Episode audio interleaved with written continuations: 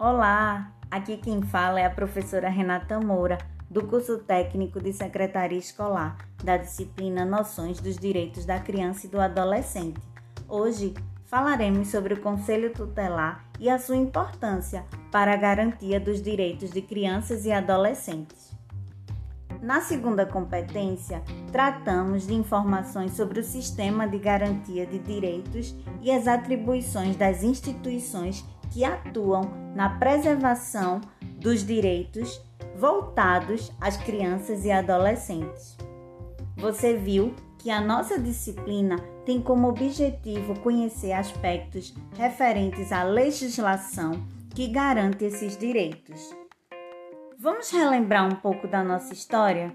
Na década de 90, o Brasil é marcado por um forte processo de articulação e mobilização social na área dos direitos humanos das crianças e adolescentes, indicados principalmente a partir da Constituição Federal de 1988, retomados no Estatuto da Criança e do Adolescente, o ECA, Lei 8069 de 1990. Este instituiu a criação do Conselho Tutelar, um órgão inovador que atuaria dentro do sistema de garantia de direitos.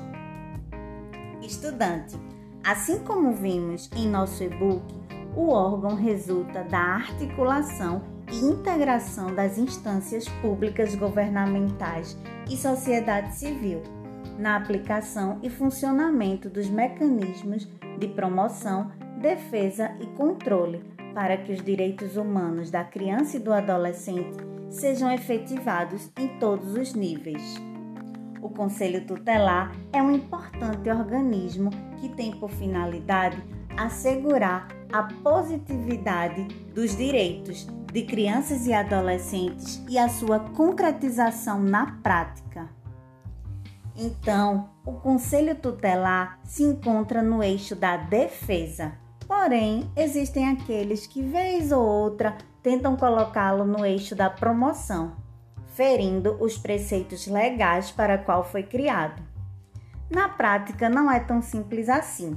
Existem impasses, dificuldades de atuar no sistema de garantia de direitos, principalmente por conta de uma certa confusão sobre as atribuições e os limites de intervenção dos conselheiros tutelares, especialmente por parte da população, que acaba às vezes não tendo acesso às competências de cada órgão que integra o sistema de garantia de direitos. Portanto, estudante, precisamos ter conhecimento sobre o real papel e a importância do Conselho Tutelar em fomentar a garantia e aplicabilidade do direito infanto-juvenil, desmistificando os embaraços entre as aplicações protetivas e execução delas. Lembre-se, o conselheiro tutelar, para desenvolver tais atribuições, necessita minimamente de uma infraestrutura, como um espaço privativo e adequado para o atendimento, equipamentos, profissionais qualificados e uma rede de retaguarda para o exercício e funcionamento adequado do órgão. O Conselho Tutelar é um órgão inovador, porém ainda um pouco compreendido. Vamos aprofundar mais ao longo da nossa disciplina.